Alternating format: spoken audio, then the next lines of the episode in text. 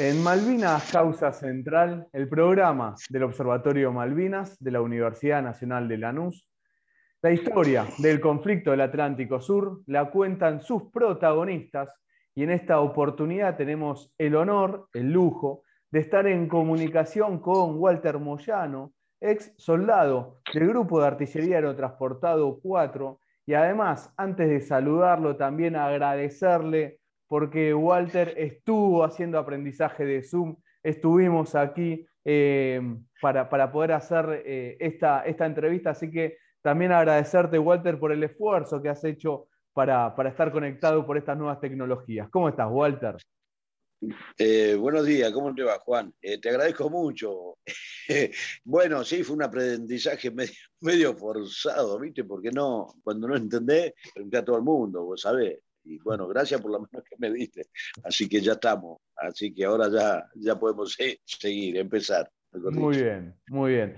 Walter, eh, nos vamos a, 1982. A vos te tocaba hacer lo que es el servicio militar obligatorio. Todos los hombres cumplían 18 años y están obligados a hacer el servicio militar obligatorio. Contanos cómo fue esa época para vos cuando ingresás a la colimba. Bueno, eh, primero te digo, eh, yo soy clase 62.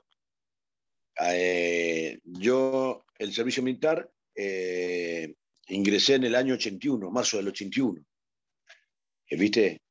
Así que, bueno, creo que fue el 9 de marzo que ingresamos y yo me anoté como voluntario para paracaidismo. Acá yo soy distrito militar La Plata, y me anoté como voluntario para paracaidismo, como muchos compañeros míos, ¿viste? Y bueno, me, me tocó estar eh, en el grupo de artillería aerotransportado 4, camino a la calera. Y ahí pertenecí eh, a la batería C. Ya hay varias baterías y a mí me tocó pertenecer a la batería C del grupo de artillería. Y ahí, Walter, vos cuando te toca hacer eh, la colimba, vos ya vivías, eh, en el 81 vivías en Lanús, eras de, o, del municipio de, las zonas acá de, zona sur. Zona sur, Avellaneda. Eh, fui siempre zona de Avellaneda. yo soy mendocino por nacimiento, al tiempo vine acá a Buenos Aires. no recuerdo la edad, pero me afiancé, poner en, no sé, eh, de chico, viste, 10, 12 años, pero eh, viví de acá de chico, de, eh, siempre íbamos a cosechar allá y, volvíamos, viste. Así que de muy chico tuve, viví en zona sur siempre, Avellaneda. Y, ahí es importante lo que destacás porque cuando te toca hacer la, la colimba, el servicio militar obligatorio, vos te ofreces para justamente eh, hacer lo que es eh, paracaidismo en Córdoba. Paracaidismo. claro, porque eso era, era algo voluntario. ¿Cómo fue ese año de, Colimba, Walter? Bueno, ese año fue para mí, era muy. Eh, o sea, fue un aprendizaje a nivel general en cuanto a cosas del ejército, ¿verdad? Porque en mi caso, por ejemplo, eh, tuve el, aprendizaje de mi casa en cuanto a, hacer lo que hacer. Para, hay cosas que no eran novedad para mí, ¿viste? Lo que hacer es, todas esas cosas. porque mi mamá, nosotros somos ocho hermanos, mi mamá eh, siempre nos enseñaba de chico que tenemos que depender de nosotros mismos, porque si la circunstancia de la vida te tocaba estar solo o algo, mi mamá nos preparó con esa mentalidad a todos. O sea, nosotros sabíamos eh, cocinar, sabíamos lavar la ropa, sabíamos coser, eh, un montón de quehaceres que mi mamá te preparaba con ese sentido, por si el día de mañana decía yo no estoy. Y creo que eso me sirvió de mucho, ya que eso lo tenés que hacer allá, lo tenés que poner en práctica, ¿viste? Lo que sí aprendí en cuanto al, a otro tipo de, respeto y todo lo que es la vida militar, ¿verdad? Como soldado, lógico. Así que, bueno, un buen, aprendizaje. Estamos conversando con Walter Moyano, ex soldado del Grupo de Artillería no Transportado 4, y ahí tenés ese aprendizaje de lo que es el servicio militar obligatorio. Adelantaste algo cuando empezamos la, la grabación, pero también me lo comentabas antes de, empezar a grabar y me parece que es un dato interesante para desarrollar antes de meternos en lo que es Malvinas, es que se va a crear justamente y van a crear ustedes lo que es la batería C. Sí, eh, eh, nosotros ingresamos en marzo del 81, justo ese año se inaugura, por así decir, la batería C. El grupo de artillería estaba compuesto por otras baterías, la comando, la A, la B y la servicio, pero no había una batería C. Se inaugura ese año. Yo no sé si anteriormente hubo, pero eh, este año, ese año, el año 81, se inauguró la batería, lo que era la batería C, que entre comillas, ¿no? Eh, parecía un galpón, porque eso ¿no? se, inició o se trabajó para que se pusiera en condiciones, como la demás batería, todo con trabajo de, la gran mayoría de los, de los soldados eh, que hicimos la Colombia ese año, ¿viste? Así que se quedó una buena batería.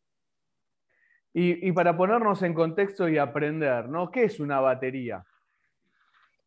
La, eh, batería se le llama eh, a la, la, batería de pieza de tiro de un servicio de pieza que es el cañón. Un cañón, nosotros teníamos cañón Otto, 105.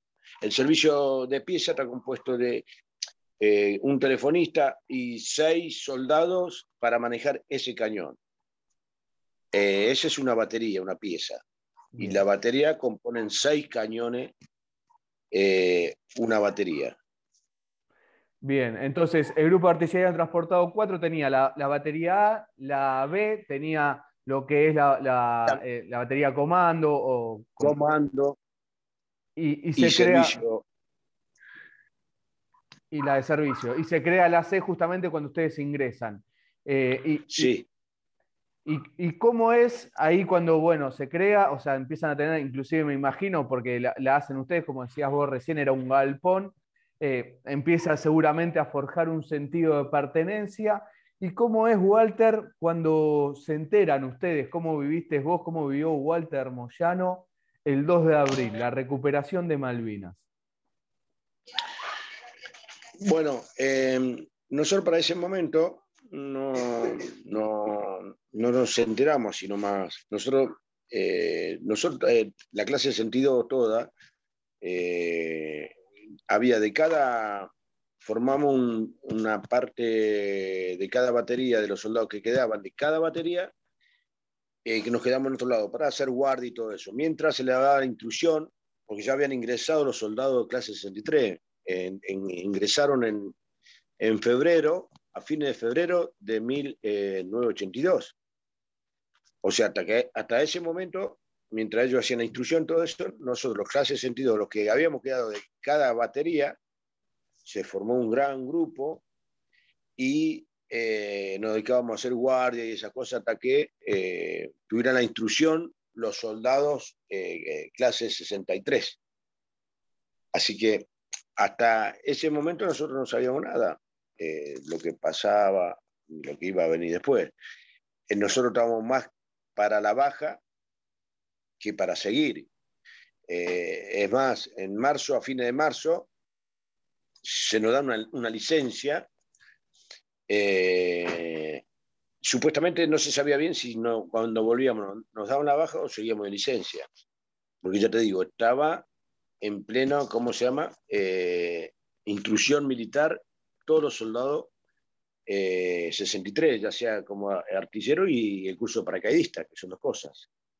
¿Me entendés? Tenía que, algunos por ese motivo no, no han aprobado, creo que aprobaron el de artillería y no sé, habían aprobado también el curso de eh, artillero y paracaidista, creo que no, no pudieron saltar solamente, saltaron solamente algunos soldados. Pero bueno, después por todo esto, eh, nos dan la licencia a la clase 62 y algunos, eh, el mismo día ya salieron, había militares buscando soldados otra vez llevándolo al, cuartel y algunos a, diferentes unidades, a todos los soldados que había. había. Nos encontramos con muchísimos soldados de otras unidades y todo eso, ¿no? Perdón, que, te interrumpa, Walter. ¿Ustedes, vos te enterás de la recuperación de Malvinas en el cuartel o con esa licencia? No, eh, nos enteramos el cuartel, en el cuartel, eh, miento, me entero yo en Buenos Aires. ¿Por qué? Eh, cuando te estoy comentando que nos dan la licencia, algunos tuvieron que volver, ya sea estaba la PM o los mismos militares con soldados y te, te, agarraban, te pedían que tenías que volver a la, unidad, pero no sabías por qué. ¿Se entiende? No había un motivo. Decían que tenían que volver a la unidad. Eh, algunos eh, pudimos regresar a Buenos Aires. No sabíamos qué pasaba. Volvimos, no. Algunos nos escapamos, te digo la verdad, nos escapamos. Nos corrieron la, la, PM, o que sí, nos escapamos, nos vinimos. Cuando yo estoy en Buenos Aires, estoy, en ese momento vivía en Villa Domínico a, pocas cuadras del parque de, Domínico. Y me entero ahí lo que pasó. Al enterarme, bueno, eh, dije, me presento, me presento a la unidad. Eh, eh, justamente estaba mi, mi, papá, mi mamá, dice, ¿qué vas a hacer? Mirá, ¿qué pasó con el tema de Malvinas? Nos unimos ahí en casa. Digo, sí, ya me presento, no sé, creo que, si no me equivoco, no me acuerdo bien, pero creo que me fui un, un viernes, no, no me acuerdo qué día, nos juntamos antes y lo hablamos con mi, con mi papá, con todo, y bueno, nos despedimos, eh, ya sabiendo todo esto. Eh, y en el caso, algo que recuerdo muy patente, cuando me fui, porque eh, te digo, nosotros somos ocho hermanos. Mi papá trabajaba en el puerto, o sea, un peón, ¿viste? Eh, y lo que mantenía la casa era él y yo, en ese sentido que yo tenía buen trabajo en ese momento. Eh, estaba contratado, pero me pagaban muy bien, trabajaba para Siemens. Y, trabajaba, me pagaban muy bien. Entonces recuerdo algo muy, que lo llamé aparte, a mi hermano Tito, Alberto Enrique Moyano se llama, que tiene tres años menos que yo. Resulta que al saber todo esto, lo llamo aparte y le digo, bueno, vení, Tito, le digo, necesito hablar con vos, le digo. digo, mira, ponete atento a todo acá, fíjate mamá, papá, fíjate, como siempre cuidamos los hermanos, los mayores, ¿verdad? Cuidamos los más chicos siempre. Y le digo, ingeniero, pero ¿qué va a pasar? Que yo, vos quédate tranquilo, que esto, esto va a ser un trámite nomás, le dije, ¿no? Pero no sé, como forma de confianza mía, ¿no? Y para que ellos se queden tranquilos. Vos eh, dedicate, fíjate mamá y papá que estén bien. Vos por mí no te preocupes, le digo que eh, yo voy a estar bien. Eh, esto es un trámite, quédate tranquilo, para darle porque me estaba aflojando en el sentido de que se ponía a pensar, te va a hacer una guerra, me decía, esas cosas, ¿no? De hermano o como un vecino, o como un amigo. Y él se había puesto un poco así, entonces le dije, quédate tranquilo, que esto es un trámite, hago un trámite y vengo, le dije. Vaya que trámite, ¿no? Así que... Y, después me presenté, me presenté, me tomé el, colectivo, después fui a retiro, nos encontramos con muchos veteranos, eh, perdón, eh, en ese momento Colimba, y que no íbamos, nos presentábamos todos juntos. Y ahí nos enteramos después, cuando llegamos, no nos enteramos, cuando llegamos a la unidad, eh, nos dan a lo de clase 62, nos llaman aparte y no, nos dan ropa como para, ropa y lo que me extrañó, nos dan ropa nueva y nos dan eh, lo que me llama la atención, el paracaídas, cosa que el paracaídas se lo da en otro momento, a nosotros cuando un salto normal que hacíamos en la eh, cuando había salto en la unidad, alguien venía con un registro, con una carpeta y decía, un listado hacía, quiénes son los que van a saltar, decía, ¿no? Y después íbamos allá a la aviación y subíamos el avión. Antes de subir el avión nos daban el equipo ahí, pero nunca en, la unidad. Y esta vez nos dieron en la unidad el equipo. Me llamó la atención. O sea, quiere decir que de un primer momento íbamos a ir eh, solamente los soldados clase 62. Después se tomó otra decisión, que después me entero mucho después, que es, eh, íbamos a ir como infantería, aparentemente, y después eh, resulta de que se toma la decisión de también convocar a los de 63, que tenían dos meses, miento, ella tenía un mes, marzo, abril, sí, no tendrían dos meses todavía. ¿Me entendés? Entonces se toma una decisión de que van a ir, eh, vamos a ir como artillero. Y ahí ya sí, eh, se, lo, eh, se lo prepara todo, se le da la ropa, el armamento a todos los soldados. Pero lo bueno que algo para destacar es que somos todos voluntarios, la gran mayoría voluntarios, porque se pidió que quería ir comentan, ¿no? Eh, en una formación. Había otro, no estaba el teniente, em, el teniente coronel Quevedo no estaba en ese momento. ¿Por qué? Él estaba eh, baja médica, tuvo una operación muy complicada y no estaba de baja. Baja médica, vamos a decirle. Estaba otro, que no me acuerdo cuál era el jefe, y nos dice que vamos a ir a Malvinas. Y ahí es cuando aparece el teniente coronel Quevedo, diciéndonos que él va a ir a Malvinas, pero que va a ir con sus soldados. Algo que a mí sí eh, tiene mi admiración por todo eso, porque tiene una operación muy grave el hombre, así todo, eh, tuvo algo así como, no sé bien, pero tenía la bolsita de Ano contra Natura, algo así. Entonces para mí es, es un ejemplo como, como jefe, lo admiro porque no cualquiera hace eso. Entonces, tiene todo mi respeto por lo que hizo. Y dijo que iba a ir con, la, con su soldado a Malvinas, y lo hizo, lo cumplió. Pero también nos dijo a todos, el que quería ir estaba en condiciones de aceptar y que no. El que no iba a ir no iba a pasar nada, no se iba a tomar ninguna represalia ni nada por el estilo. Que de hecho pasó, sucedió así. Varios no fueron, no quisieron ir, se levantaron y, y se quedaron en su lugar, en otro lugar de eso pasa la misma batería. Enfrente de la batería nuestra, enfrente de la batería C, hacen exactamente lo mismo. Eh, el jefe, el teniente primero Cerezo, hace la misma, la, misma pregunta, no hace todo. Pero ahí estaban formados los, los clases 62 y clases 63.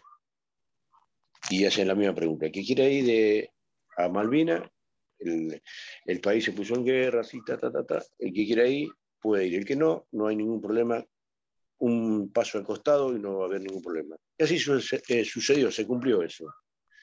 De hecho, algunos no fueron.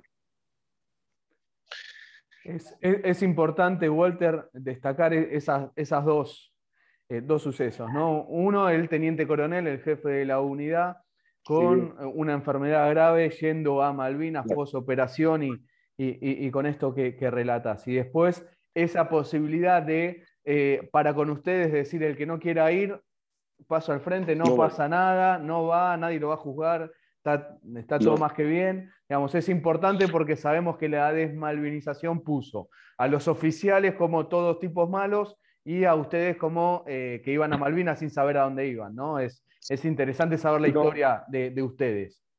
Claro, yo siempre lo aclaro, porque es bueno aclarar esto. A mí nadie me obligó.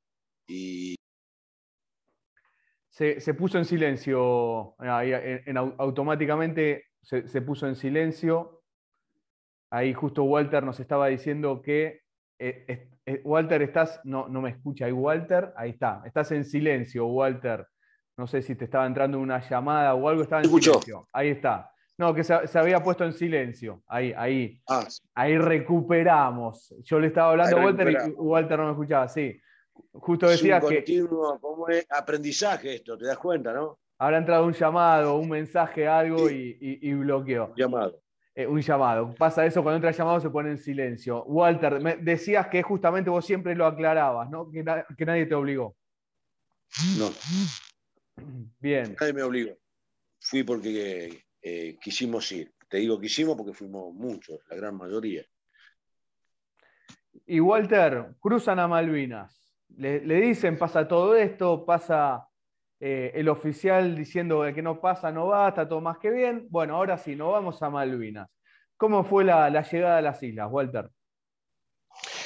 Sí, en, el caso nuestro, antes de, llegar tuvimos un trabajo arduo nosotros, porque nosotros nos encargamos de llevar municiones, los cañones. O sea, un grupo había ido directo y otro se quedó en el sur, pero por, este, por estas cuestiones, ¿viste? De llevar todo. Al llegar allá, te digo por qué esto, porque algunos estuvimos en Puerto Deseado cargando un barco, creo que se llama el Córdoba.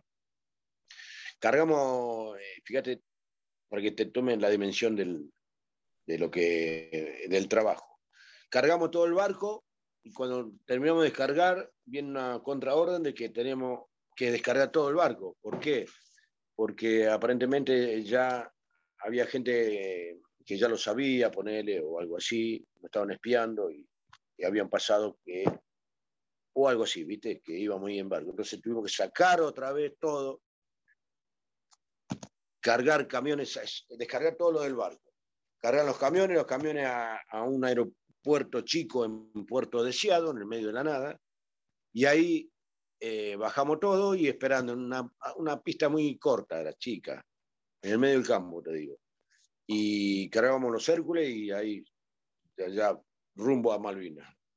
Así que bueno, al llegar, bueno, en el aeropuerto eh, de Malvinas, de Puerto Argentino, estuvimos no sé poco tiempo ahí y después fuimos a una posición, unos pocos kilómetros de ahí, que había una bajada en el costado del camino, de un lado, del lado izquierdo, yendo para, digamos, para eh, para el pueblo, ¿sí? del lado izquierdo el antenado, le llamábamos esa zona, no sé qué nombre tenía. Y nosotros estábamos en la parte derecha, que había una bajada pronunciada y había, terminaba en una bahía. Ahí hicimos algunos pozos, todo que fue terrible esa zona, porque eh, mucho barro, mucho, eh, te costaba muchísimo, muchísimo con esa palita poder hacer un pozo, hacer algo. Eh, así mucho, costó mucho hacer eso, ¿viste? Mucho trabajo, porque eh, había como una masilla, había todo tipo de terreno, en pocos centímetros cambiaba, vos veías cómo cambiaba el color. Y a partir de ahí quedan eh, en esta ubicación, recuerdo, estamos hablando con Walter Moyano, ex soldado del Grupo de Artillería Aerotransportado U4. Y a partir de ahí quedan en esa, en esa zona, no, no, se vuelven a mover ustedes, quedan ahí. No, no, no, eh, quedamos ahí por un tiempo.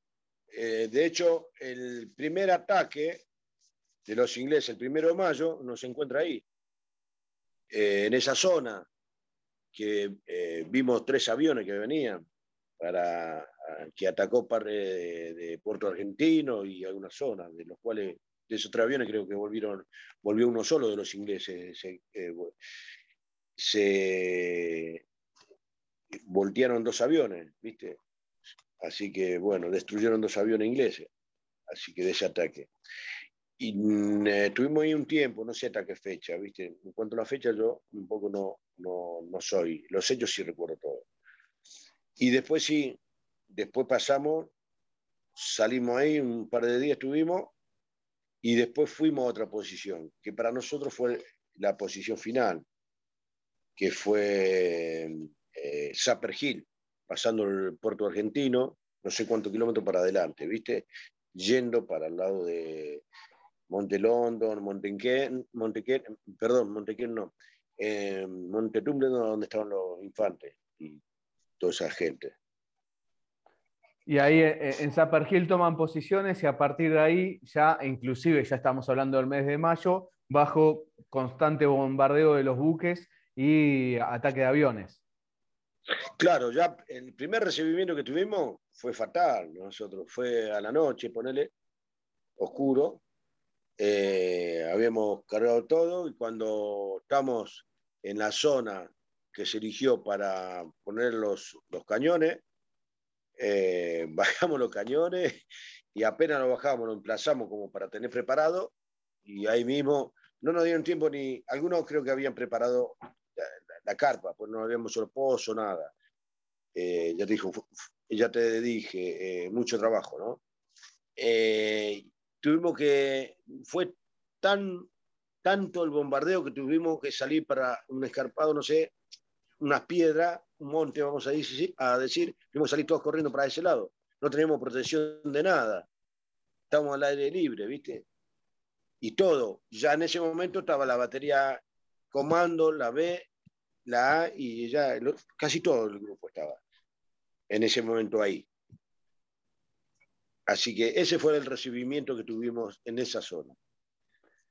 Y, y tienen este recibimiento y además a partir de ahí que, que van tomando las posiciones porque además ustedes cuando llegan, esto también está bueno aclararlo, Walter, cuando la, unidad cruza es eh, más para fines, después del 20 de abril cruzan ustedes, ¿no? A Malvinas. Sí, sí, sí. O sea, 23 de abril. Claro, pasan pocos días y a los pocos días empiezan los, los, ataques británicos. Entonces, en esta nueva posición tienen este ataque que, vos decías ahí eh, en, las posiciones y a partir de ahí, ¿cómo es la vida del soldado Walter Moyano? soldado del grupo de artillería no transportado 4 de la batería C. ¿Cómo es tu vida ahí eh, en todos esos días? Bueno, el tema, eh, al otro día después de esto, tenemos que seguir y, tratar de hacer los pozos nuestros para, para poder cubrirnos y la de las municiones y la del cañón, ¿no? que el cañón lleva todo a su alrededor eh, una protección, ¿viste? Que la, hacíamos con los tepes de ahí, que hacíamos, hacíamos tepe, ¿viste? De, tierra o de pasto, tierra con pasto, y lo, poníamos de protección. Y con eso mismo también. Lo que pasa, hubo algo eh, que no estaba previsto en, la zona, cuando hicimos los pozos para nosotros, que íbamos a hacer los pozos zorro y esas cosas no se tuvo en cuenta o no, sé qué pasó. Pero a mí me tocó eh, una noche de guardia, que mucha lluvia, lluvia y frío, por supuesto, un clima muy duro, muy duro, ¿no? Eh, fuimos a hacer guardia, nosotros habíamos hecho el pozo, por él. Fuimos a hacer guardia, cuando vinimos, yo no encontraba, llovía. Cuando terminamos de hacer la guardia, volvimos y resulta que no encontraba el pozo. No encontraba la covacha. Pero si yo hice, estaba por acá, decía vos. Era que se inundó. Lo que no nadie sabía es que en el lugar donde se, hizo eso había vertientes, mucha vertiente había. Fue una noche muy, fatal para el grupo, para todo el grupo de artillería fue fatal, para todas las baterías fue fatal eso. Porque fue un golpe muy, muy duro porque no tenías a dónde ir esa noche. Yo, por ejemplo, le dije, me, tiré a la intemperie y dije que sea lo que Dios quiera, ¿viste? No tenía dónde ir, con qué cubrirme. Todos no encontrábamos las cosas, algunas cosas habían quedado bajo el pozo, eh, con todas tus pertenencias, ¿me entendés? Ya estaba mojado, todo, no teníamos. Ese fue un golpe muy duro para el grupo, todo el grupo. No hablo solamente de la batería C, hablo todo. Así que ahí ya empezamos a vivir otra cosa. Hasta que después se hizo, eh, se hizo sobre, el, sobre la tierra, se hacían, eh, habían tambores de 200 litros que buscábamos porque había, había cerca que cargaban combustible, había una avioneta, llevaba comestible adelante, a la, a la, infantería, le llevaba comida y todas esas cosas, a la avanzada, ¿verdad? Entonces, con todo ese tambor y cosas que juntábamos, lo poníamos, lo llenábamos de tierra, todos los tambores, le, poníamos tepe, de todo, y con eso hacíamos, poníamos todo alrededor y hacíamos la covacha nuestra, ¿viste? Para estar protegido. Y a eso le poníamos tepe encima. Y esa fue la forma, hacerla sobre el nivel del piso, no por debajo. ¿Y, ¿Y, las cosas que te habían quedado en el pozo que habías hecho, ¿la pudiste recuperar o...? Eh, la, recuperamos al otro día, porque al otro día vino, por suerte, salió el sol, un muy lindo día, y pasó lo siguiente, al otro día recuperamos todo, y con eso eh, fuimos a Puerto Argentino a secar la ropa, que mucho no pudimos secarla todo, ¿viste? Nos prestaban unos galpones con unas, con unas estufas grandes que se usan en el sur, así con combustible, y secábamos la ropa ahí, la frazada, cosa. Y bueno, tuvimos un día, creo, y al otro día volvimos. Eh, ya, con algunas cosas eh, secas, ¿no? Claro. Así como para seguir. Claro. Estamos conversando con Walter Moyano, en 1982, soldado del Grupo de Artillería Aerotransportado 4. Walter, 21 de mayo desembarcan los ingleses. Se va a dar lo que es el combate Darwin-Pradera del Ganso, del 27 de mayo al 29. Y a partir de ahí los británicos empiezan a avanzar para el objetivo principal, que era la capital de las Islas Malvinas, Puerto Argentino, que era justamente lo que ustedes estaban defendiendo. Eh, ¿cómo, empiezan ustedes a vivir a partir ya de, junio los van a ser los combates eh, justamente por Puerto Argentino? Bueno, primero eh, voy a hacer un parate acá. Sí. ¿Por qué un parate? El 21 ponen desembarcan, desembarcan y están combatiendo en otro lado. Em, en, el grupo de artillería cumplió una función muy buena y te explico por qué en la zona donde estábamos, en San Pergil, estamos con la misma batería, la comando, la A, la B, ¿sí? Y la C, nosotros la C. Bien, eh, te digo la función que cumplió muy bien el, grupo de artillería. ¿Por qué? Porque hay parte de la batería A y la batería B se van para Darwin a combatir, se van de apoyo, pero para combatir en Darwin, ¿verdad? En apoyo de infantería, creo el 25. Yo esto te lo toco así un poco de arriba, porque no es bueno eh, contar algunas cosas que no, viste, sabemos por lo demás, pues lo tenemos, pero bien exacto, algunos, algunos detalles capaz no son tan así, ¿sí? Sabemos la gran, eh, todo lo que pasó.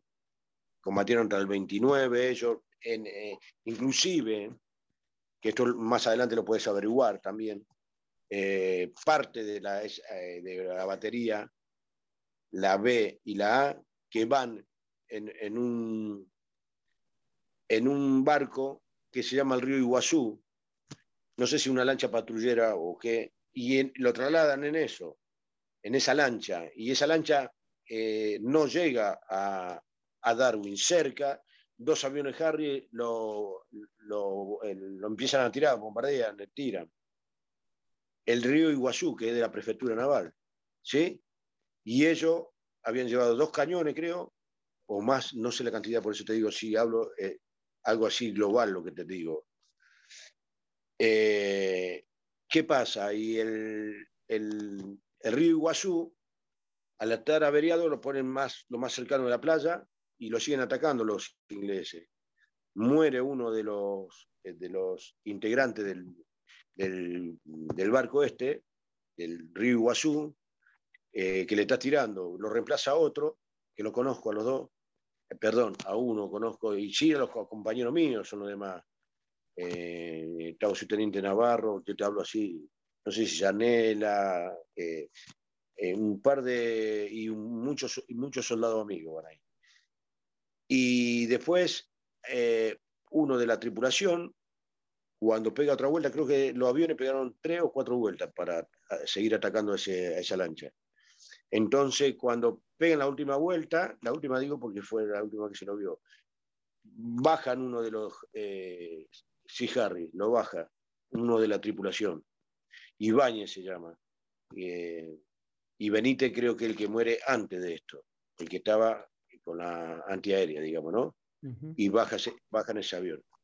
Te nombro esto porque es un hecho muy importante, porque eh, para que vea todo el esfuerzo que se puso porque después, eh, con ayuda, vos fíjate, quedó eso bajo agua, en, la bodega del, barco, ¿verdad? Y al otro día lo tienen que sacar. ¿Me entendés? En, feas condiciones. No sé si vino algún buzo y alguno de los compañeros nuestros también se han tirado para sacarlo, porque venían parte desarmada del cañón. El cañón tiene la ventaja esa que se desarma todo, ¿viste? La gran mayoría. Y bueno, se pudieron como se pudo, se, arregló lo que tenía y con eso fueron a combatir. Eso en Darwin. ¿Por qué te digo, eh, te digo esto? Porque también hubo otras dos piezas más. Eso también estaban con el teniente de Charampa, que es de la batería, de otra batería, la batería. Y después hubo otro grupo que se fue. Y esto se fue para, eh, en apoyo al grupo de artillería 3, que estaba Balsa, General Balsa, creo que lo, conoces, en el grupo de artillería 3, creo que de Corriente. Y ahí fueron algunas piezas también de la batería eh, de la batería B y de la batería C, que nadie lo sabe esto, fue una pieza. Eh, fue con ellos también. Trabajaron ahí, me refiero, haciendo misiones de combate también, pero algunos bajo el mando del, grupo Artillería 3. Después volvieron ellos. Lo de Darwin no, porque lo de Darwin quedaron prisioneros. Fue, Terminó para ellos el día 29 la guerra. Eh, lamentablemente, ¿no? Pero cumplieron la misión de una forma eh, muy, muy, muy buena. Eh, yo para dar un pantallazo así de todo el grupo, ¿viste? para que tengas en cuenta como lo sí, muy importante. Sí, sí, muy, muy, importante lo, que, lo que está señalando y, resaltando porque justamente era parte de, la unidad tuya que, bueno, es, va, va, hacia un lugar de, de la islas donde entra en combate, ¿no? Claramente. Exactamente. Y, está el otro grupo también, que va, ya te digo, a Montequén y a otra zona más que no, recuerdo el nombre, ¿verdad? Y también pasa lo mismo, pero en este caso los soldados vuelven a Zapper Hill algunos, otros caen heridos como Tanquilla, todo en este lugar, eh, Montequén, todo eso que no es allá, pero vuelven otros soldados, como los compañeros míos de la batería C, que vuelven también, pero vuelven ya sin el cañón. ¿Sí? Así que bueno, en alguno de la, de, la A, de la B, y se sigue combatiendo ahí. Cada batería, para, aclarar esto, Walter, cada batería tenía más de un cañón. cada, eh, cada batería tiene seis cañones. Seis cañones, bien. Sí, la batería seis, seis cañones, la C era A, seis cañones, la B seis cañones.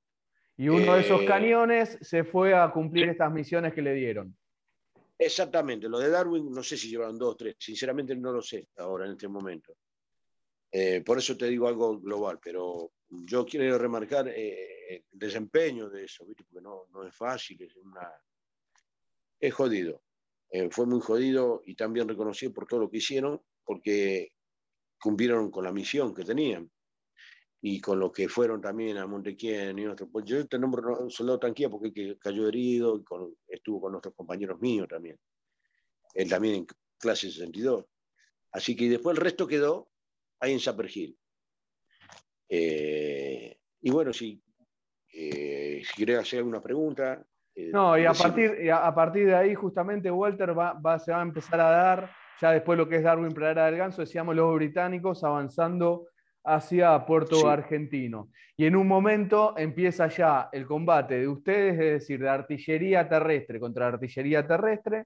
Además, ustedes tenían los ataques aéreos y los ataques de los buques. ¿Cómo, cómo empezás a, vivir lo que es el combate de Monte Tumbling, ya los combates finales? Mira, eh, este, te acostumbras un poco al hecho de que estén bombardeando todos los días, todo, todas las noches te bombardeaban. Te digo, te acostumbras, ¿sabes por qué? Porque no, no, llega un momento que no, ni, ni siquiera te pone el casco, qué sé yo. Estás... Primero, en primer momento, sí, cuando empiezan a, empezaron a tirar ya en la otra posición, empezaron a tirar, qué sé yo, cuando primer ataque y después anoche recibimiento, ya decís, ¿a dónde estoy acá? Esto es la guerra. Y era complicado, era muy complicado. Quizá lo tendría que haber dicho antes esto, pero fue muy, muy duro el hecho de ver una cosa lo que vos pensás. Sabía que iba a ser difícil y que lo que trae aparejado esto, ¿no? Pero eh, sí, muy, muy duro. Pero no sé, después, pasado el tiempo, un tiempo, es como que le perdés miedo a algunas cosas, sabiendo que lo tenés que tener igual, porque miedo no se pierde. Eh, está más consciente de lo que pasa y cómo venían los, los bombardeos era fatal. Así que fue muy duro. Y de tanto tirar se fueron desgastando. Ya así, pasó con la batería C, que estaban escasos de cañones, eh, perdón, lo de la batería B y lo de la batería A, que tenía pocos cañones ya. ¿Me entendés? Van quedando, se van desgastando y la batería C también lo mismo. Hasta que habían quedado dos, piezas. Eh, de la, a partir del día 11 hasta el día 14 se tiró interrumpidamente casi. ¿Me entendés? Tirando y tirando, cumpliendo la misión de fuego. eh, todo para cubrir a la infantería, ya te digo, el 7 de La Plata y el BIN 5 de Río Grande, que ya te digo, cumplir una misión extraordinaria, ¿viste? Y teníamos que eh, la misión de fuego cumplirla. No se durmió para eso, ¿me entendés? Fue continuamente. Y, inclusive, Walter, ustedes tirando más de, lo, de la capacidad del cañón. Sí, sí. Por eso también, por eso también es que eh, terminan algunos eh, rompiéndose debido a que ya era exagerado la forma en que se tiraba, ¿verdad? Claro. Eh, así que un poco por eso también el deterioro se fue rompiendo. Se fueron rompiendo todas las, piezas de a poco. Y a, y a, partir de ahí pasa el combate de Monte London, los ingleses están muy próximos y van a empezar lo que son los combates, eh, bueno, van a continuar en realidad los combates finales, ¿no? Pero ahora por eh, el Monte Tumbling Down y distintas posiciones. ¿Cómo, ¿Cómo, fuiste viviendo ya ahí el, 13 de junio? Eh, mirá, para ese momento, para el 13, si mal no recuerdo, ya del 13 al 14, ya te digo, estábamos tirando, tirando, cansados, y ya veía el deterioro en, los compañeros algunos, ¿no? El cansancio. Pero mm, yo, eh, hay una cosa que tengo que destacar mucho, es que mm, eh, muchos dicen por los soldados 62, 63, y veo de qué forma, primero que nos dimos cuenta que eh, no han enseñado bien esa función de soldado,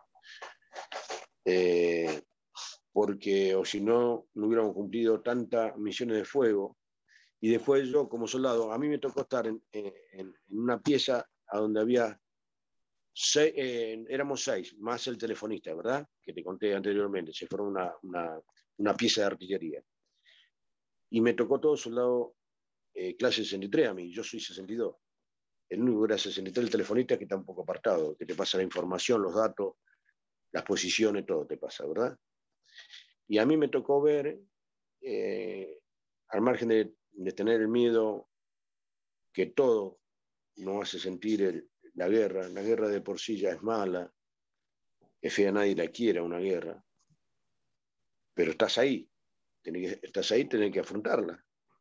Y me di cuenta de que estaba eh, de la forma en que los soldados clase 63, que con dos meses de, de intrusión, eh, de la forma que fueron sobrellevando todo eso.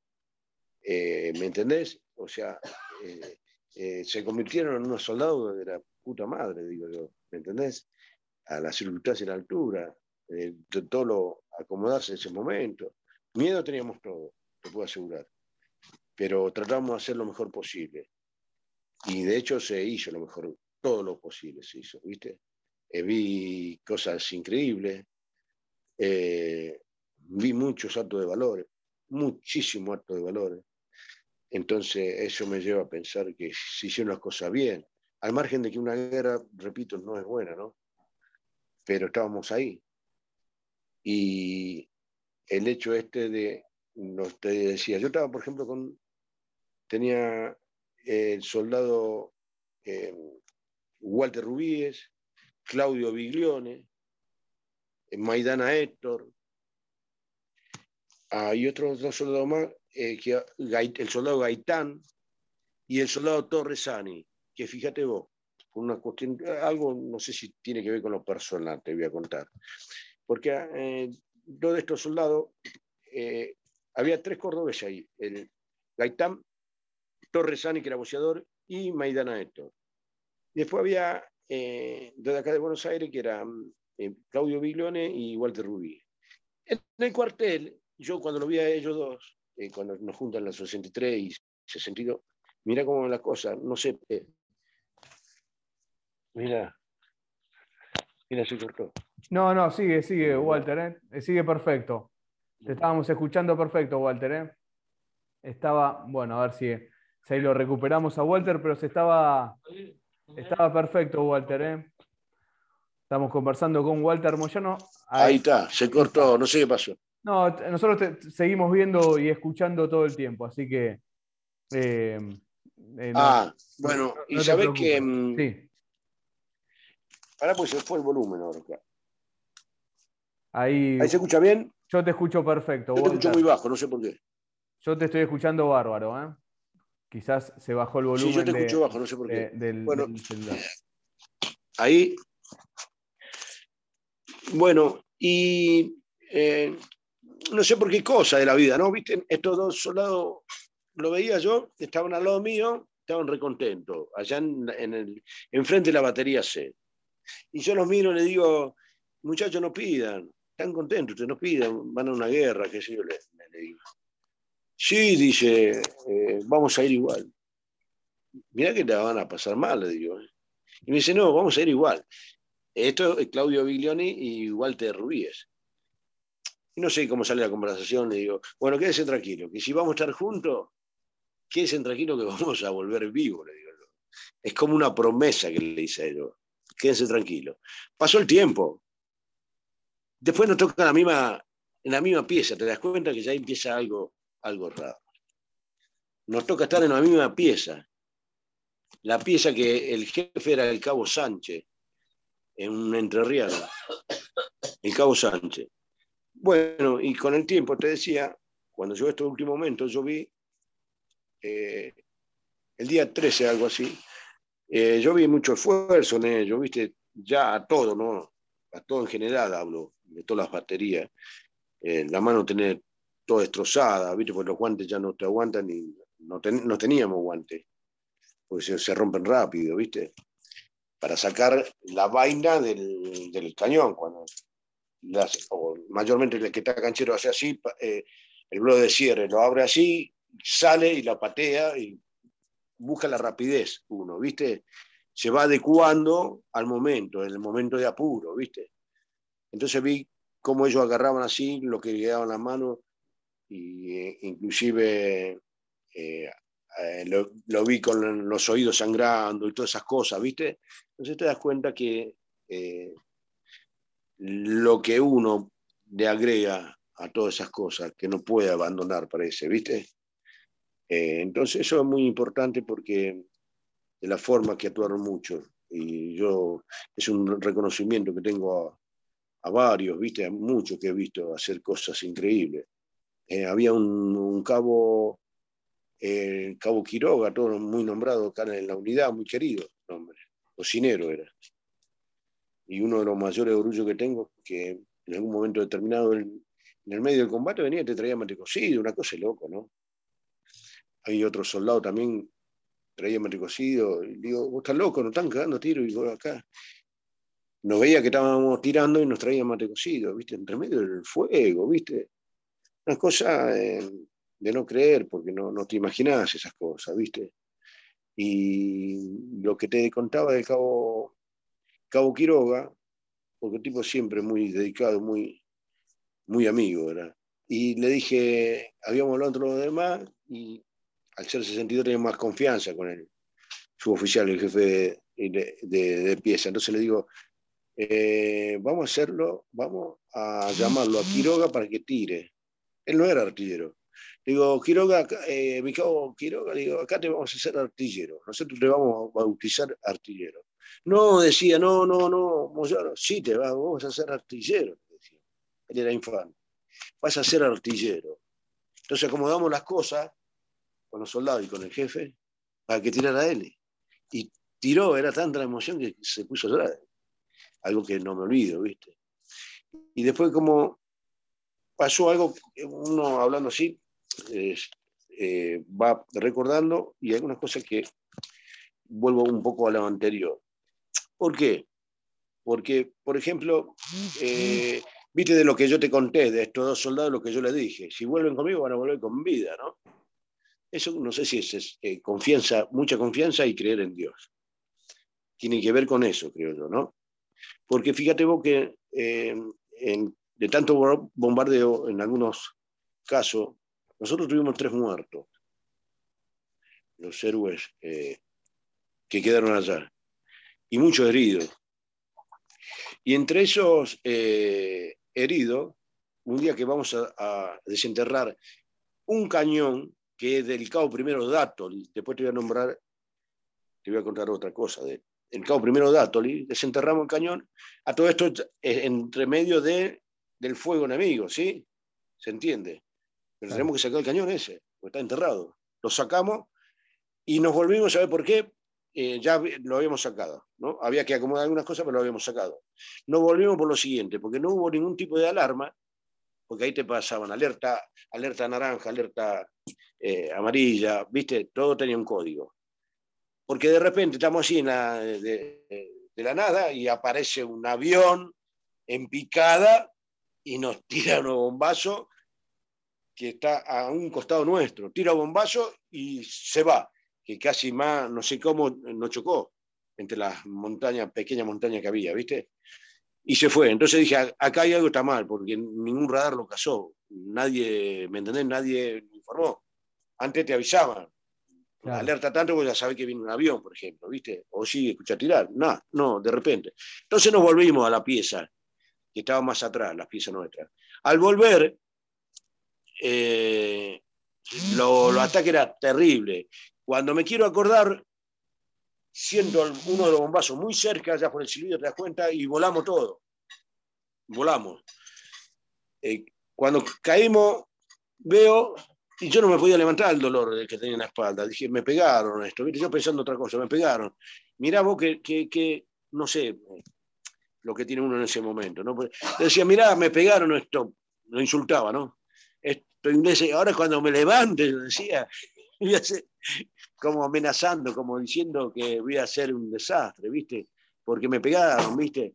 Y miro y ah, eh, fue un desastre para, para el grupo ese día, los que quedábamos. ¿Sabéis por qué? Porque mucha gente herida, y yo no me di cuenta, entre ellos cuando eh, viene alguien, eh, un soldado, a cubrirme, me hago, porque era tanto bombardeo, Raúl Menéndez, un soldado clase de sentido, que viene corriendo adelante, que estaba en la pieza de datos y cuando me ve que yo no me puedo levantar, viene corriendo. Yo no me podía levantar solo. Él viene y me cubre, como diciendo, viste, por la duda, ¿estás bien? ¿Estás bien? Sí, le digo, pero no me puedo levantar, Raúl. Hasta que, viste, me ayuda a sacarme la ropa. Y cuando tenía rota la campera, entonces ya él pensó, acá te pegaron feo, no había sangre. Eh, me saca la campera y cuando me saca la ropa todo, ve que tengo solamente un moretón, ¿viste? O sea, el colorado, pero una piedra, algo. Me pude levantar y cuando me levanto veo, fue un desastre. En ese momento yo en general lo que vi, dos heridos, 12. Entre ellos los dos que estaban conmigo, que no eh, el soldado Gaitán y el soldado eh, Torresani, que son los cordobeses, los dos heridos que tenían esquilda acá y en la, en, la, panza, creo que en el pecho, ¿viste? Y ahí lo veo a los otros dos soldados. Ahí ya, bueno, llamamos urgente, lo acomodamos, lo sentamos, mm, eh, tratamos de hacer torniquetes, esas cosas, los primeros que, te salen. Pero ese momento cayeron 12 fácil, heridos en ese, en ese preciso momento, ¿no? Era muy seguido. Y después eh, lo que eh, te decía del otro dos soldados, Decía, eh, está vivo, y yo me acordaba lo que había, lo que había prometido, ¿no? Y lo vi superarse mucho a estos soldados, superarse en el sentido de hacer cosas, ¿viste? Porque voy a tienen dos meses nomás. Y yo siempre le digo, qué lindo, ustedes eh, juraron bandera allá en, en Malvinas, qué cosa, ¿no? Yo juré la bandera en la falda, por ejemplo. Pero jurar la bandera allá en Malvinas yo creo que tiene un mérito terrible soldado nuevo, dos meses, ¿me entendés? Y me di cuenta que estaban bien instruidos. Y después con el agregado de algunas cosas, ¿no? Eh, así que siempre lo tomo en cuenta, siempre se los digo, porque muchos soldados que hicieron cosas increíbles, en medio del, traerte munición en medio del combate. Es terrible, iban a todos lados. Había munición en los costados de la ruta que habíamos dejado alejado, ¿no? Y aparte de lo, se iba a los lugares que se habían quedado los cañones sin funcionar. Se iban a buscar todas las municiones y siguió tirando. Ya todo esto habíamos quedado poca gente. Pero algo muy importante que, como para eh, seguir cumpliendo lo que yo dije, en cierto, en cierto momento los llamo y le digo a los soldados que vengan para acá. Eh, vengan, le digo, necesito decirle alguna cosa. Mire, ¿se acuerdan lo que yo le dije? Que si estaban conmigo iban a volver con vida. Sí, me dice. Bueno, ahora yo le voy a pedir algunas cosas. Ustedes también, le digo. O sea, ya cumplí. Ahora esto se viene, se viene lo peor ahora. Entonces yo le voy a pedir que me entreguen las armas, las municiones y se vayan. A todo esto yo te estoy hablando, Juan, de que ya otra gente se había ido. Ya eh, había parte que había replegado del grupo, ya sea por, por varias cuestiones. Algunos porque los cañones se rompieron y otra porque ya no tenían más nada que hacer. Había, se estaban replegando. Entonces le dije, ¿se acuerda que yo le dije, le prometí que iban a volver con vida? Entonces quiero que me den las cosas y que se vayan. Déjame las municiones, eh, déjame las armas y que quiero que se vayan ustedes. Ya cumplieron, le digo ustedes. Y, y me dice, no, no, Moyano, dice, tuvimos todas guardias juntos, estuvimos juntos, no, no. Le digo, sos loco, ¿qué tan, tan todo loco ustedes? Le digo, ¿no te das cuenta que lo van a matar acá con lo que se viene? Quedamos poco, le digo. Quiero decirlo que se vaya. Me dice, no, Moyano, me dice, si vamos a morir, vamos a morir juntos. Y vos, no sé si te da eh, idea la dimensión, la palabra que me dijo, ¿no? ¿Me entendés? Le digo, usted tan loco, no van a ser perdóname, no van a hacer pelota todo, le digo. Váyanse, por favor. Ya, está, ya cumplieron, ya está. Pero dentro de uno mismo sabe algunas cosas de que eh, confían mucho. Yo, si vos me preguntás que pensaba si iban a pasar, yo decía que no. Te lo puedo asegurar que para mí, si hubiéramos estado un poquito más, más no más preparados, hubiéramos tenido más cosas, no hubieran pasado. Pero bueno, eh, la función era otra en ese momento. Se quedaron conmigo. Eh, quedaron en ese momento dos cañones. Uno de Sargento Mendoza y, otra del Cabo Sánchez, donde estaba yo. Eh, los dos últimos cañones. Se rompe el cañón nuestro y ya no tenemos nada que hacer. Entonces le digo, le dije eso lo que le tenía que decir. Y sin mediar palabra ni nada, agarramos nuestras cosas, juntamos las municiones, lo que teníamos, y nos fuimos al otro cañón. No, no replegamos. Eh, creo que. ¿Por qué? Porque todavía estaba la gente, la infantería peleando, ¿te das cuenta? o sea, y uno tiene el sentido de, de la supervivencia de que está mirando lo que le pasa al otro y a veces no. Eh, lo mal que la, estaban pasando. Las misiones de fuego que nos pedían, que era terrible. Las misiones de fuego que consistían en tirar donde están ellos mismos, ya sea al, ras del límite y sobre ellos. Eh, es increíble lo que nos pedían. Y había que hacerlo. ¿Sabe por qué había que hacerlo? Porque si no, nos mataban a todos. ¿Me entendés? Eh, y eso, cuando nosotros empezamos a tirar con todo, los ingleses no sabían que teníamos, con qué tirábamos. Después cosas que te enteras después, ¿no? De lo que opina tu enemigo, adversario, lo que sea. Eh, y se cumplió el objetivo. ¿Por qué digo yo? Fíjate, quedaron veintipico de hombres. Yo creo que fueron más los que estaban pasando municiones y todas estas cosas, ¿verdad?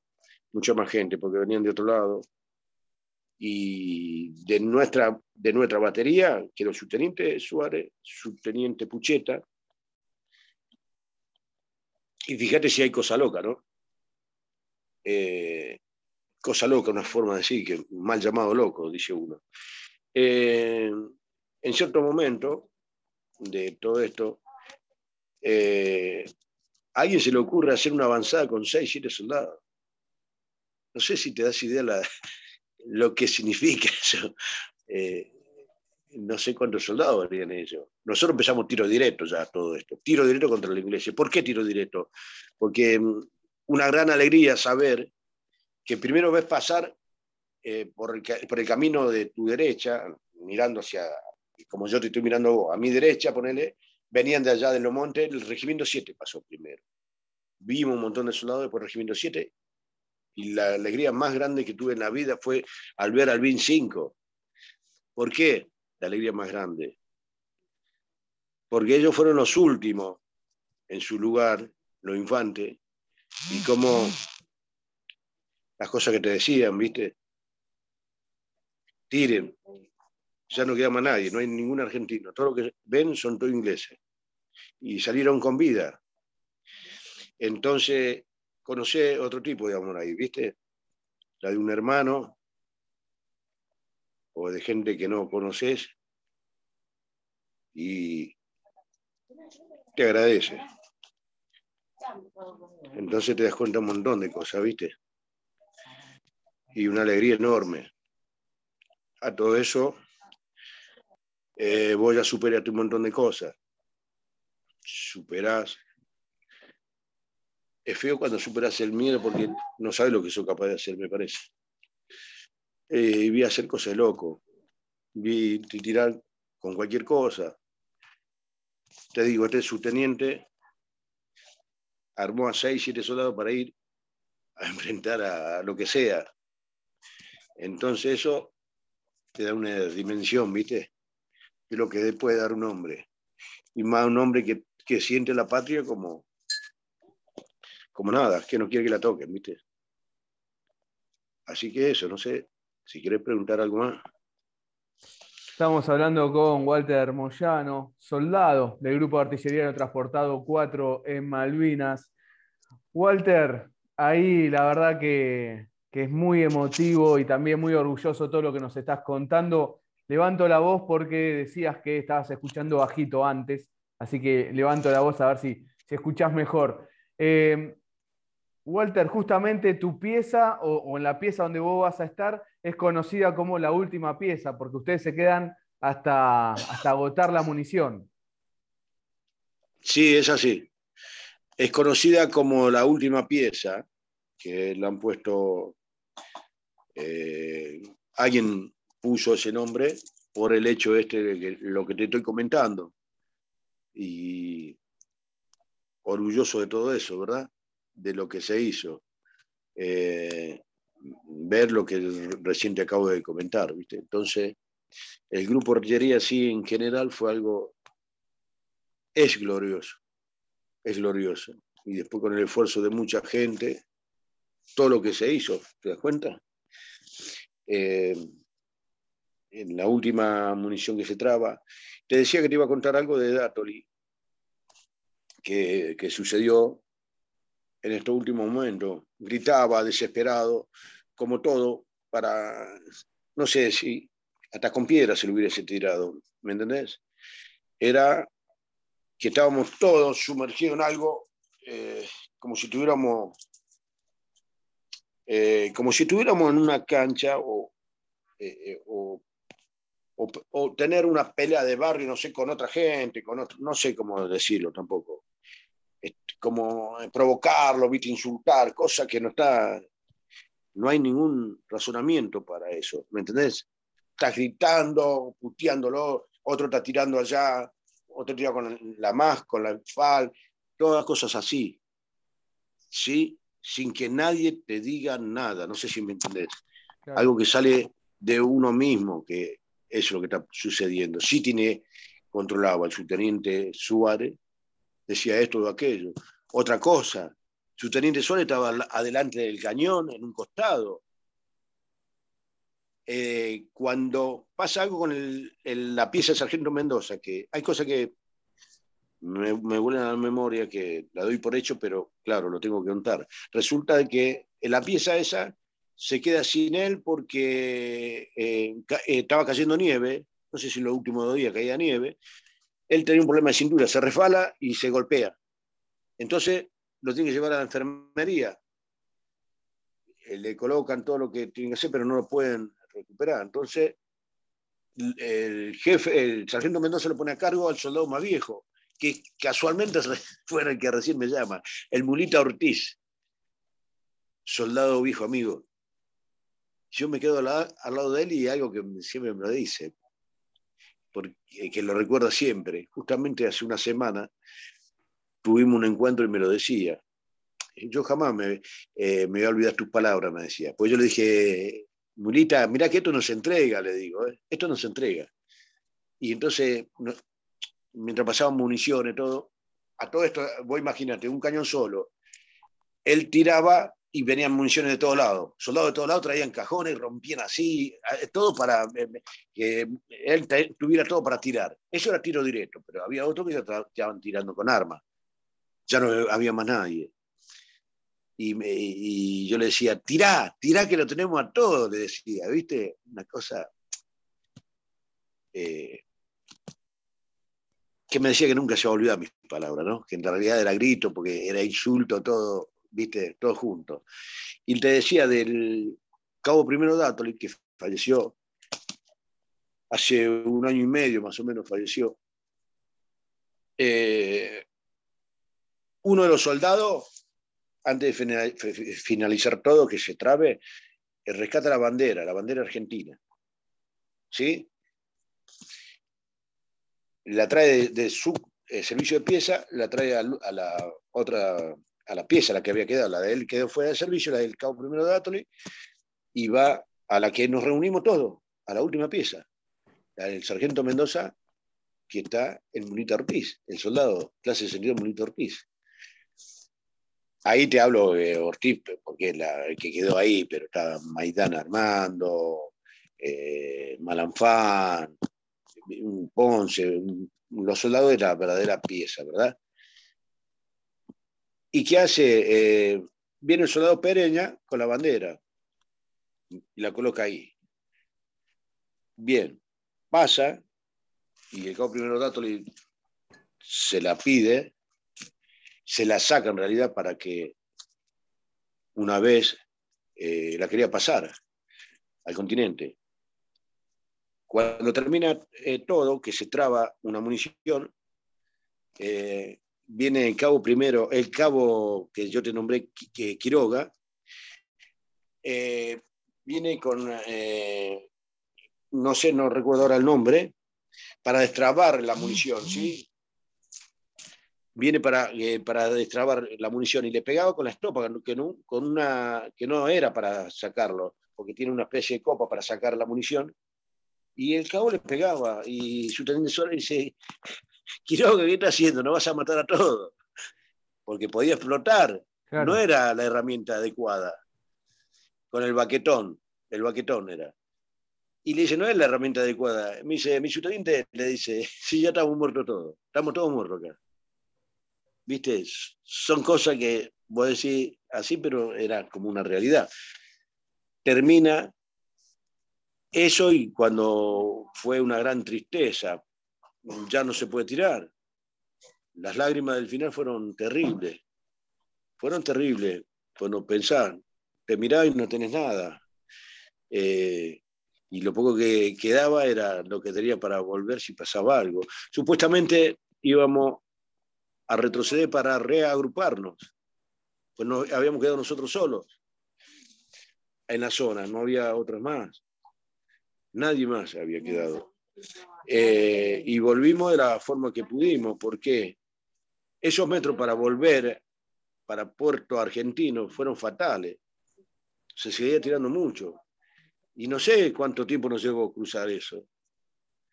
Ahora, yo hablo siempre de milagro. Fue un milagro eso. Yo creo en Dios y creo que mm, no creo en Dios eh, solamente porque pasó lo de Malvina, no. Yo vi mucho milagro antes de ir a Malvina. Entonces, eso me hace decir lo que te estoy diciendo. Dios existe y lo que pasó ahí, vos fijate, ¿cómo puede ser? Entonces yo tengo algo, unas palabras que a mí se, hace mucho tiempo se me puso en la cabeza que fue algo así. Dios vio lo que estábamos haciendo nosotros, me parece, ¿no? Entonces dijo, mire lo que están haciendo mis hijos, eso se lo enseñé yo, dar la vida por otro. Entonces yo tengo que hacer algo. Y nos cubrió con su manto, porque no puede ser ni un herido de todo lo que quedamos ahí, de los pocos que quedamos. ¿Cómo puede ser? Si nos tiraron de todos lados. ¿Te das cuenta a lo que me, me refiero? Tiempo después también algunos escritores que han ido, todos escribieron algo sobre la batería C y sobre el grupo, ¿no? Eh, dice que es imposible, sacaron fotos del lugar, todo, es imposible haber salido de ahí. Y salimos con vida. Walter. Entonces, eso lo llamo un milagro. Creo que Dios hizo eso para que en reconocimiento a lo que se hizo, me parece. Yo lo creo así. Algunos, viste, dirán, no sé, eh, que no es posible. Yo creo que sí. Y vi eso. Algunos, algunos que van así locos. Algunos me escuchaban hablar en algún momento, de, mientras que uno tiraba y tomaba decisiones. Decisiones me refiero a si te quedaste, vas, ¿qué haces? En algún momento dije, como me pasaron otras cosas, esto es medio a nivel personal, de lo que mm, eh, me pasaba a mí. Eh, yo con mi mamá tengo un trato muy, muy, muy especial. Somos ocho hermanos, pero eh, no, es en el trato, es en, no sé, como, una, como una, tenemos una transmisión de pensamiento, pensamos lo mismo, hacemos algo así, no sé cómo llamarlo. Una conexión muy, muy, muy buena y es terrible.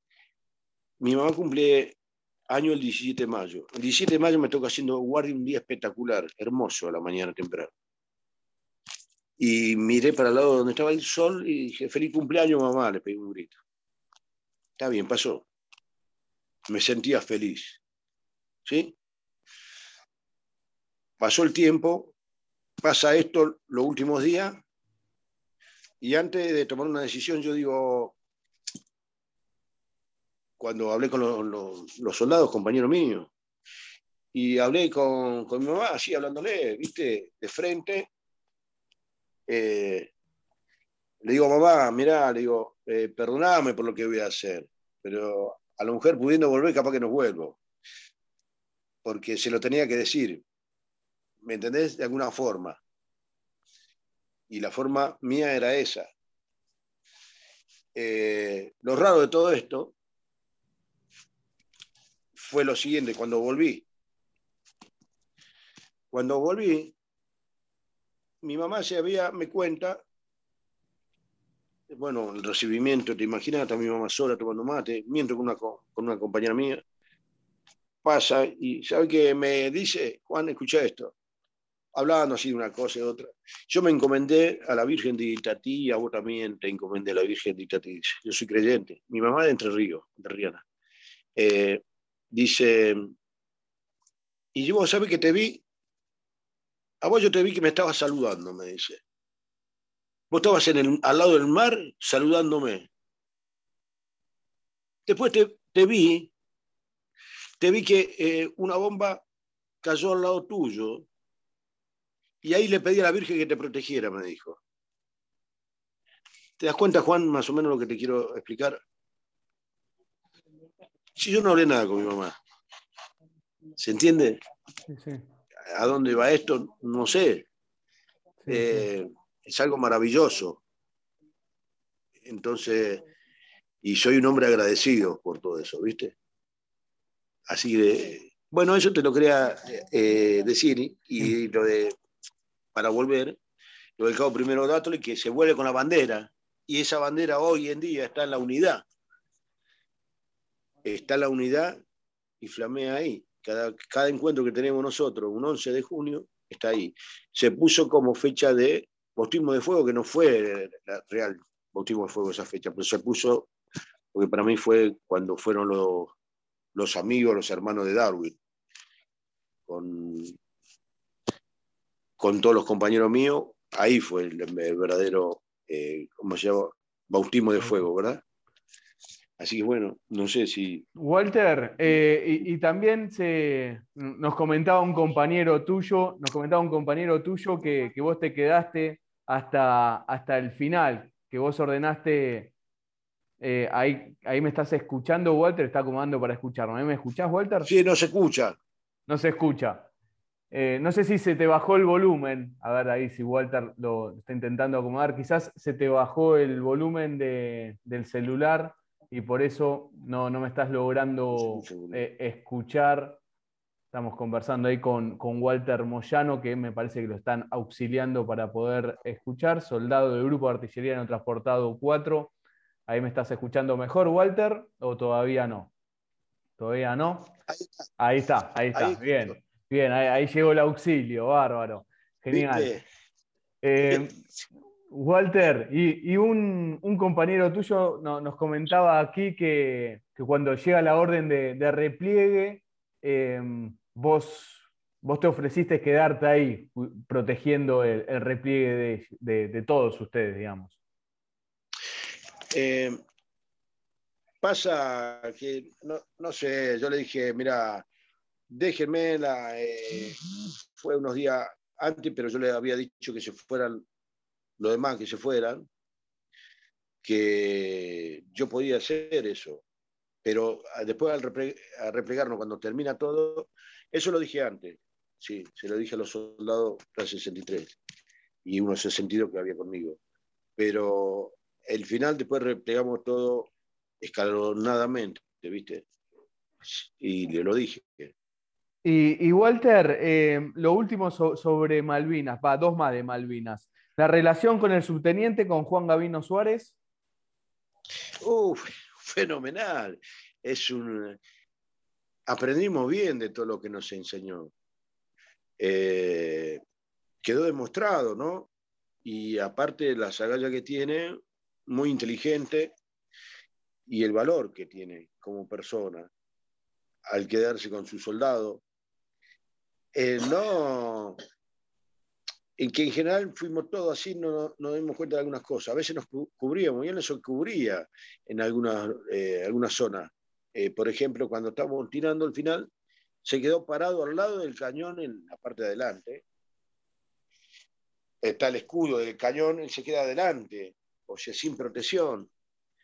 Eh, su teniente que se ponga de este lado, que sea, viste que tenemos los tepes, no, él, y él se quedaba ahí eh, diciendo hagan esto, aquello, tiren para allá, para acá, ya tirando tiro directo, imagínate. Pero nos une una relación muy buena de, familia. Nosotros somos familia, entre todos los veteranos, los hijos, vos no sabés lo que... Esta es una, aparte, una de las unidades que fue la primera que se encontró eh, reunida. Eh, Post conflicto. Fue en el año. ¿eh? Post-conflicto, se reunieron post-conflicto. Sí, en el año 80 y empezamos, nosotros ya no encontramos algunos, porque ya algunos eh, se empezó a, caminar por el tema de caminar, digo. Eh, caminar es una forma de decir en cuanto a, pedir, a hacer reclamos, muchos quedamos mal, en, no perdimos el trabajo, un montón de cuestiones, ¿no? Eh, entonces empezaron mucho a militar para pedir para todos los veteranos. Y ahí nos juntamos, pero juntarnos en el grupo de artillería fue el año 85, 86, que no empezamos a juntar, una de las primeras unidades, eh, y una que demuestra una hermandad eh, con todas las letras, ¿viste? Por todo, lo que te, por todo lo que te conté, ¿no? Claro. Y, y, en eso que todo lo que contaste antes, Walter, ¿cómo fue cuando entraste a Puerto Argentino y recibí la noticia de la rendición o el cese de, hostilidades. Sí, nosotros tuvimos un galpón, no, vamos directo a Puerto Argentino nosotros. Nosotros eh, eh, volvimos, pasamos de estar en la última pieza, eh, nos encontramos con algunos soldados que eran cinco o seis. Nosotros íbamos con la idea que íbamos a reagruparnos para hacer un frente de infantería. No había tal cosa. No sé qué, ¿qué pasó? Pues nosotros en algún momento no tuvimos radio, se rompe la radio, se rompe. Eh, después sí tenemos una comunicación, pero ya no sabíamos, eh, no teníamos comunicación. alguien nos acercó una radio para tener la comunicación con la gente eh, del frente, del frente, ya sea Vázquez era uno del BIN 5, no, me recuerdo el grado que tenía, un oficial. También jefe de una parte, una sesión de BIN 5 y Robacio, que era la otra parte del, 25. Pero después, al pasar todo, pasamos nosotros y pensamos que íbamos a reagruparnos. Y vimos algunos soldados que estaban ya en la entrada de Puerto Argentino, pero no era lo que pensábamos nosotros. Entonces nosotros empezamos a, deambular por el, por el pueblo, siempre cuidándonos, con las armas de mano, digamos, fusil, pistola, todo eso, hermano, cuidándonos, cuidándonos entre nosotros, pero éramos pocos ya. no sabíamos nada, no, no habíamos llegado a Puerto Argentino y decidimos quedarnos por ahí en Puerto Argentino, en, el pueblo, no Puerto Argentino, en el pueblo antes de Puerto Argentino, y nos fuimos a un galpón. Primero estuvimos esparcidos ahí cuidándonos, porque no sabíamos nada. Cuidándonos porque no, no sabíamos qué iba a pasar. Y después nos vamos a un, a un galpón de una destilería. Después alguien va a Puerto Argentino ya con la novedad esta, de que ya no eh, hubo un cese el fuego y, y, tenemos que entregar las armas después. Otro también golpe de duro, ¿no? Porque no.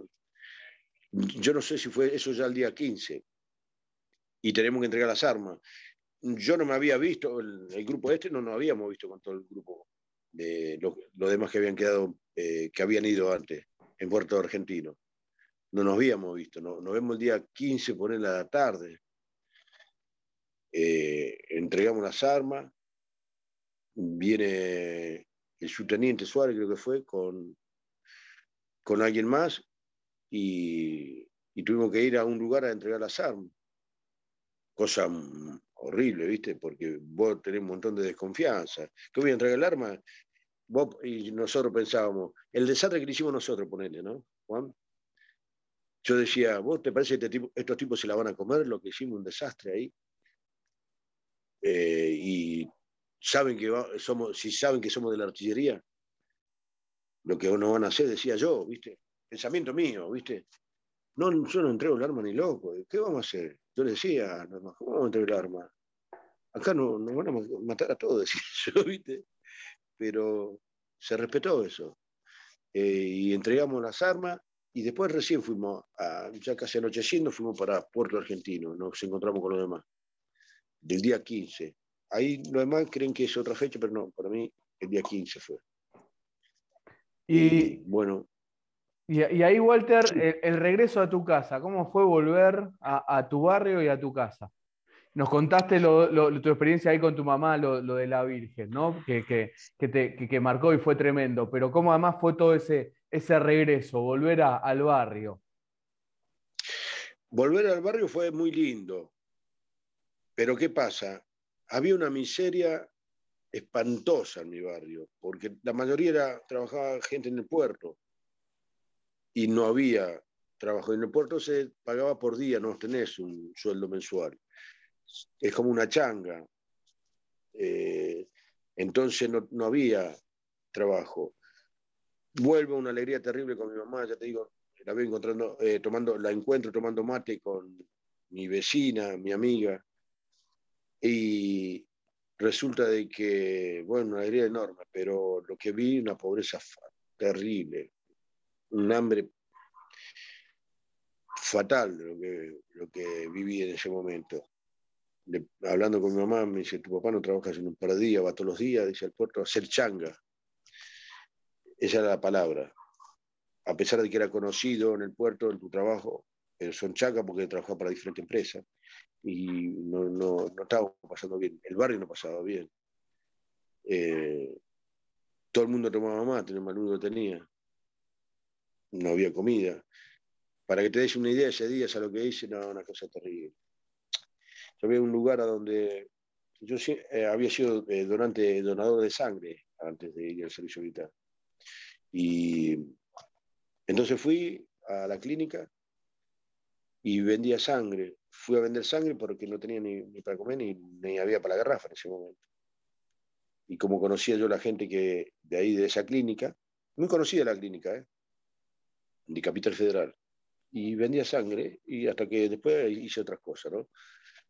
Pero miseria total. No pude volver al trabajo porque habían echado mucho personal efectivo. Yo había firmado un precontrato de que yo terminaba el servicio militar y entraba efectivo a la empresa. Y no fue así. Y no tuve nada, me quedé sin nada. De tan bien que ganaba, todo eso. O sea. Y aparte, otra cosa. Eh, algo muy notorio, faltaba mi hermano, mi hermano Tito, el que te conté que yo le dije, sí. a, cuidar a la familia, cuida a todos, que este es un trámite para mí. No estaba Tito. Entonces pregunté por qué no estaba. No sabemos, dice. Lo mandamos a preguntar por vos, no, no sabemos nada. ¿Cómo? ¿Y hace cuánto? No sé cuánto había desaparecido. Entonces salí a buscarlo. Yo me había, eh, yo me crié o viví mucho tiempo en la isla Maciel. Después viví en Villa Domínico. Y en el Loque, mirá el lugar que viví. Bien, buenos barrios, buena gente. Pero salí a buscarlo a mi hermano por todos lados, hasta que lo encontré. Cuando me ve se pone a llorar.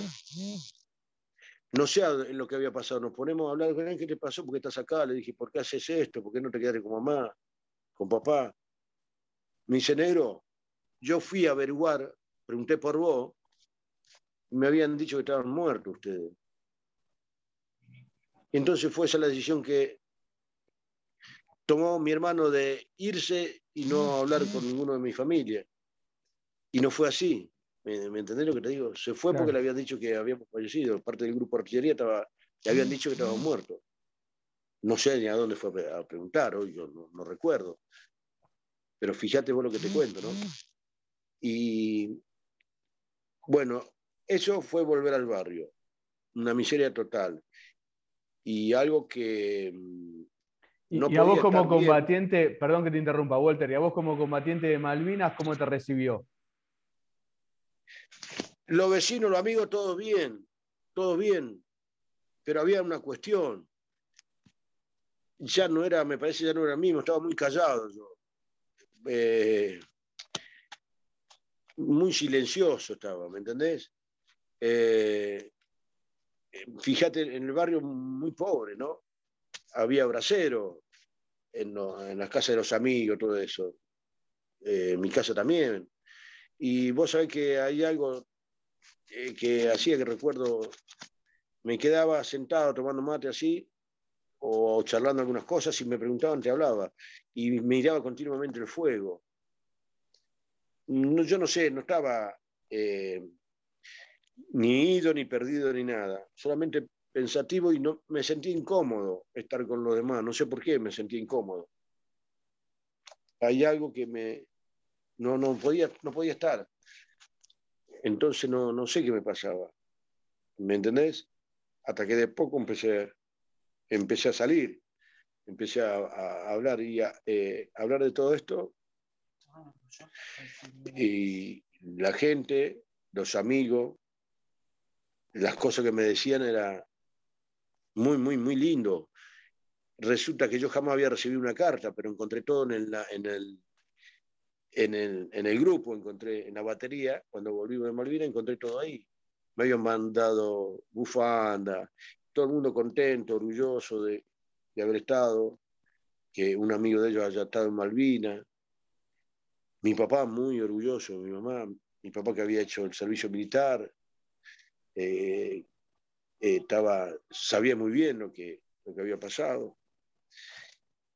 Fue medio triste por el hecho de que no me podía, no, no, no me sentía como a gusto algo así, pero por algo, no sé, no sé cómo llamarlo, ¿viste? muy callado estaba. Esa forma fue como, como, como yo ingresé. Le, mm, quiero decirte algo que eh, no lo dije antes, que siempre se van a eh, acoplando algunas eh, historias ya que hemos pasado. Por ejemplo, hay un momento que me gustaría recordarlo, muy, muy, muy lindo. Eh, nosotros vinimos en Canberra, de prisionero, y bajamos en Puerto Madrid. Fue una alegría enorme como nos recibió esa gente. Yo, del lugar que esté y en la que estoy, soy una persona agradecida y siempre se lo voy a agradecer porque mm, ellos subían al camión a veces o levantaban así la, carpa y nos daban pan, nos daban sándwiches, nos daban cosas. Sentí un orgullo terrible ahí, cosa que después no me había pasado después, ¿no? El orgullo siempre lo tuve, pero de esa forma, la demostración de la gente hacia uno, como para que se dé cuenta que se hizo todo. Acá hubo cosas que no, no se conoce, hay, hay muchos actos de valor que yo he visto, la gente no sabe. Y yo, eh, como vos, Juan, yo estoy muy agradecido. ¿Sabe por qué? Porque el, trabajo que están haciendo ustedes es muy importante. muy importante para que la gente lo sepa y por otra cosa mucho más importante. Porque mientras que ustedes se acuerden de todo esto, los héroes que quedaron allá van a estar presentes siempre. ¿Me entendés? Dejaron su vida. Sé lo que sintieron. ¿Te das cuenta? Entonces, un agradecimiento enorme a vos y a todo eso que malvinizan. Cuentan toda la historia que la gente se perdió. Lo van a saber tiempo después. Y eso tiene una valoración muy grande para mí. Así que, y de ya, muy agradecido por todo, Juan, por, el trabajo que hace. Por favor, Walter, e-, es un lujo. Lo último, Walter, y con esto te, te, despido. Estuvimos conversando una hora y media, agradecerte por, por todo el tiempo, el esfuerzo. Lo último, justamente, con todo lo que nos contaste, con lo que viviste en Malvinas, cuando escuchás que desde sectores, sobre todo de algunos de medios de comunicación, los pone a ustedes como en lugar de víctimas, como en lugar de que, bueno, Malvinas fue una cosa, una locura y, ustedes eran los pobres pibes, que todos los oficiales eran eh, maltratadores de, ustedes los soldados. ¿Qué sentís eh, cuando escuchás eso? No, esto es una indignación que uno siente, porque eh, vos fíjate todo lo que te conté, a mí nadie me obligó, Juan, a muchos de nosotros no nos no nos obligaron fuimos por voluntad propia, no me siento víctima de nada, de nadie. Al contrario, fui compañero, fuimos compañeros, fueron mis compañeros, fueron mi jefe y estuvieron al lado mío, muchos de ellos. De otros quizá puedo hablar, pero eh, me entendés, cada uno lo llevará presente si hizo bien o mal. Pero la gran mayoría de mi grupo de artillería estuvo presente. Y eso, ya te dije, eh, es imposible olvidar. Más eh, lo de la batería, fíjate, un subteniente, recién salido del colegio, con él no sé cuánto tiempo. Está bien, estudiaron para eso, pero es increíble. Mucha gente voluntaria. Entonces, eh, no es tan. Yo no me siento víctima de, nadie, ¿me entendés? Y lo que opine diferente es otra es otra cosa, problema de cada uno, pero no, en mi caso no es así. Y estoy muy orgulloso de todo lo que se hizo y todo lo que viví y todo lo que vi, las cosas que han hecho. Entonces eso me da mucho, mucho orgullo y un honor haber defendido la patria. No sabés lo que se siente. Así tuviera que dar la vida, para eso juré la bandera, ¿me entendés? Eh, es algo muy lindo, muy hermoso. Eh, ¿Quién, mirá, yo, ¿cómo te puedo explicar? Si mi héroe fueron de chicos San Martín y Güemes, por ejemplo, uno de los tantos, que yo decía, ¿cómo puede ser que estas personas hayan hecho estas cosas? ¿Me entendés, Juan? Fíjate, ¿cómo, cómo puede ser que lo lleva una persona, eh, eh, lo lleva a hacer eso? Y, te das cuenta, en, su momento me di cuenta, porque, ¿me entendés? Quiere mucho más allá, un amor terrible a la tierra. ¿Me entendés? A la gente. Eso es algo hermoso y que va a estar presente en mí siempre. Así que un honor para mí. Muy orgulloso.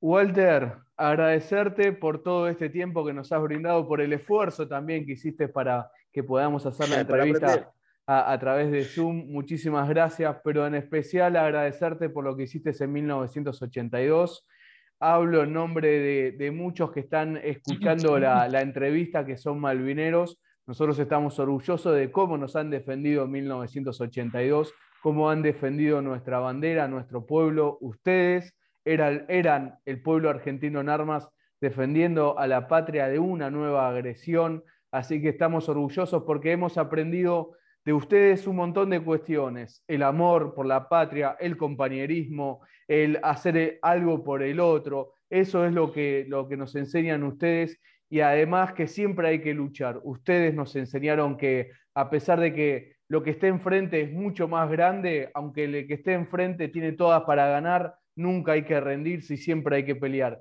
Y eso es lo que nos han enseñado ustedes, así que Walter, agradecerte de todo corazón. Muchas gracias. No, por favor, muy agradecido eh, de ya. Eh, estoy a tu disposición para lo que quieran, a todos aquellos que solamente tienen que pegarme un tubazo y nada más. Estaré presente donde ustedes quieran.